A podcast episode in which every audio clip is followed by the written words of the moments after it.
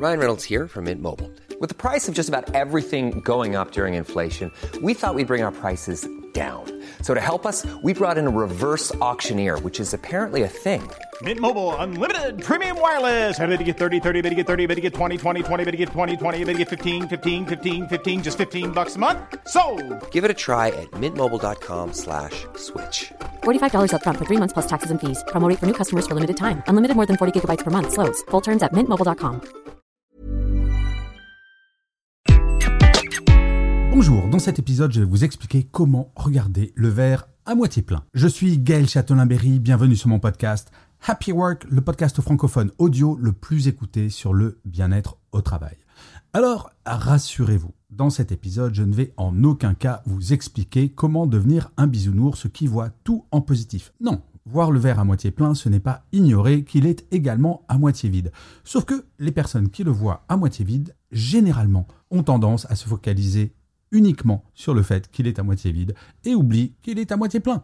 En fait, l'idée de cet épisode, c'est de lutter contre ce que l'on appelle le cerveau reptilien. Notre cerveau a tendance à être beaucoup plus attentif et sensible aux informations négatives que positives. Et ça, cela remonte à nos ancêtres préhistoriques. Et oui, c'est cela qui a fait que nos ancêtres ont survécu, car ils se méfiaient du danger trois fois plus que de regarder les petites fleurs et s'il faisait beau. Le cerveau reptilien, c'est ça qui va faire que quand vous avez une émotion négative, si vous ne l'analysez pas et que vous ne la traitez pas de façon positive, cette émotion négative va prendre trois fois plus de place qu'une émotion positive. Bref, regarder le verre à moitié plein, c'est essayer de lutter contre cette tendance qui est, je le rappelle, totalement naturelle. En fait, bien entendu, il s'agit de psychologie Comme je le disais, la psychologie positive, ce n'est pas nier le fait qu'il y ait des choses négatives qui puissent nous arriver dans notre vie. Par contre, c'est l'opposition entre le pessimiste et l'optimiste. Alors, en français, quand on dit pessimiste, personne ne va dire non, non, je suis pessimiste. La personne va dire je suis réaliste. Le principe d'un réaliste, c'est qu'il va rester scotché dans le présent. Il va y avoir une information négative, il va l'analyser et va rester ici. L'optimiste ne va pas nier cette réalité négative, mais va se dire qu'en agissant, il va pouvoir la faire évoluer. C'est ça, être optimiste, et c'est ça, la pensée positive. Alors, bien entendu, avoir une pensée positive, cela a un impact sur notre bien-être.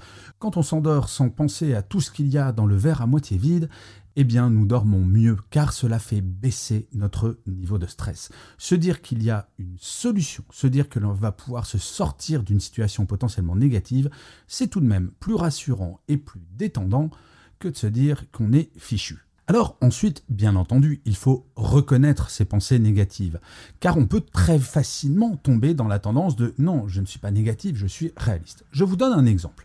Vous venez de rater la signature d'un contrat et votre patron n'est pas content. Si on regarde le verre à moitié vide, on se dit bah, je suis nul, mon boss ne m'aime pas, je ne vais pas être augmenté. Bref, c'est une sorte d'enchaînement qui va mener fondamentalement à peut-être une pensée négative qui va être si ça se trouve, je vais perdre mon boulot. La pensée positive, c'est pas se dire ouais, super, j'ai perdu un contrat. Non, c'est de se mettre dans l'action, de comprendre pourquoi vous avez raté ce contrat, de préparer un plan d'action et d'aller voir votre boss en disant écoute, voilà, je pense avoir compris pourquoi j'ai raté ce contrat et voilà le plan d'action que je te propose pour que cela ne se reproduise plus. Se mettre dans l'action, regarder vers le futur, c'est cela qui va transformer votre esprit négatif en quelque chose d'extrêmement positif. Quand on est dans une mauvaise situation, se dire que l'on va pouvoir sortir de celle-ci, déjà, ça donne le moral. J'adore cette phrase de Confucius qui dit La vie, ce n'est pas d'attendre la fin de l'orage, mais c'est d'apprendre à danser sous la pluie. Eh bien, regardez le verre à moitié plein, c'est exactement cela, apprendre à danser sous la pluie. Alors ensuite, cela se travaille quotidiennement, car là je vous parle d'émotions très négatives, d'échecs que vous pourriez avoir au travail, mais déjà commencez chaque jour à vous envoyer des ondes positives. Cela peut commencer le matin en vous regardant dans le miroir et en vous faisant un compliment. Et oui, c'est vrai, parfois on peut se réveiller le matin en se disant pas envie d'aller bosser, puis je me trouve nul, et puis on est dans une sorte de cheminement négatif. Commencez en vous faisant un compliment, quel qu'il soit. Peu importe, ça peut être votre coupe de cheveux, ça peut être le fait que vous aimez bien là où vous vivez, ça peut être votre famille, vos amis, bref, n'importe quoi, mais quelque chose de positif. Ensuite, pendant votre journée de travail, c'est d'admettre que vous faites des choses bien, des choses réussies. et de les valider, voire même d'avoir un petit carnet dans lequel vous les notez. Si vous êtes quelqu'un qui a vraiment tendance à regarder que le verre à moitié vide, vraiment le cahier c'est une très bonne technique car cela valide de façon concrète et cartésienne le fait que vous faites des choses bien. Mais on le sait bien, parfois, on peut être entouré de gens qui vont nous tirer vers le bas, des gens qui, eux, vont voir systématiquement le verre à moitié vide. Eh bien, ces personnes, il faut les décrypter. Je ne dis pas les écarter de votre vie, car malheureusement, au travail, on n'a pas toujours le choix de ses collègues, mais par contre, d'avoir conscience qu'ils ont un regard, eux, qui est négatif, et peut-être essayer de comprendre pourquoi elles ont ce regard. Peut-être leur parler en disant, mais tu vois le verre à moitié vide systématiquement, mais est-ce qu'on ne pourrait pas changer de paradigme et regarder un peu le verre à moitié plein? Dans la vie personnelle, c'est beaucoup plus simple et je peux vous garantir que je l'ai fait dans ma vie personnelle.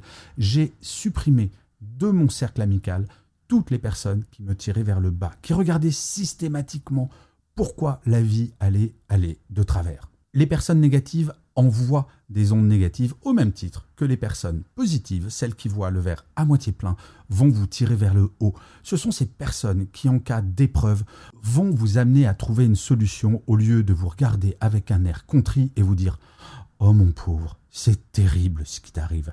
Ces personnes-là, il faut impérativement les éloigner, ou tout du moins, si jamais ce n'est pas possible, d'être conscient que c'est à elles qu'elles se font du mal, mais qu'elles ne vous atteignent pas, car vous allez désormais regarder le verre à moitié plein. Alors je sais, parfois c'est un petit peu du yaka faucon ce que je vous dis, mais nous avons toutes et tous des épreuves dans la vie et il y a véritablement deux façons de les aborder. La façon pessimiste et fataliste et se dire ben j'y peux rien et la façon qui va vous tirer vers le futur, qui vous met dans l'action et qui au contraire va vous renforcer. Il y a un proverbe japonais que j'adore et qui dit la vie, c'est apprendre à tomber sept fois et se relever huit. Alors oui, il y a des chutes qui sont plus complexes à gérer que d'autres, mais c'est peut-être de ces épreuves-là qu'on ressort encore plus riche, plus fort, et peut-être en étant un être humain plus positif, mieux dans ses baskets. Car toute l'idée, bien entendu, c'est de travailler sur notre bien-être général. Je vous remercie mille fois d'avoir écouté cet épisode de Happy Work ou de l'avoir regardé si vous êtes sur YouTube. N'hésitez surtout pas à vous abonner sur votre plateforme préférée, à mettre des commentaires, des pouces levés, des étoiles, surtout si vous êtes sur Apple Podcast. Cela va vous prendre quelques secondes. C'est très important pour que Happy Work dure encore très longtemps. Et en plus, de vous à moi, cela me fait très plaisir. Je vous dis rendez-vous à demain et d'ici là, plus que jamais, prenez soin de vous. Salut les amis.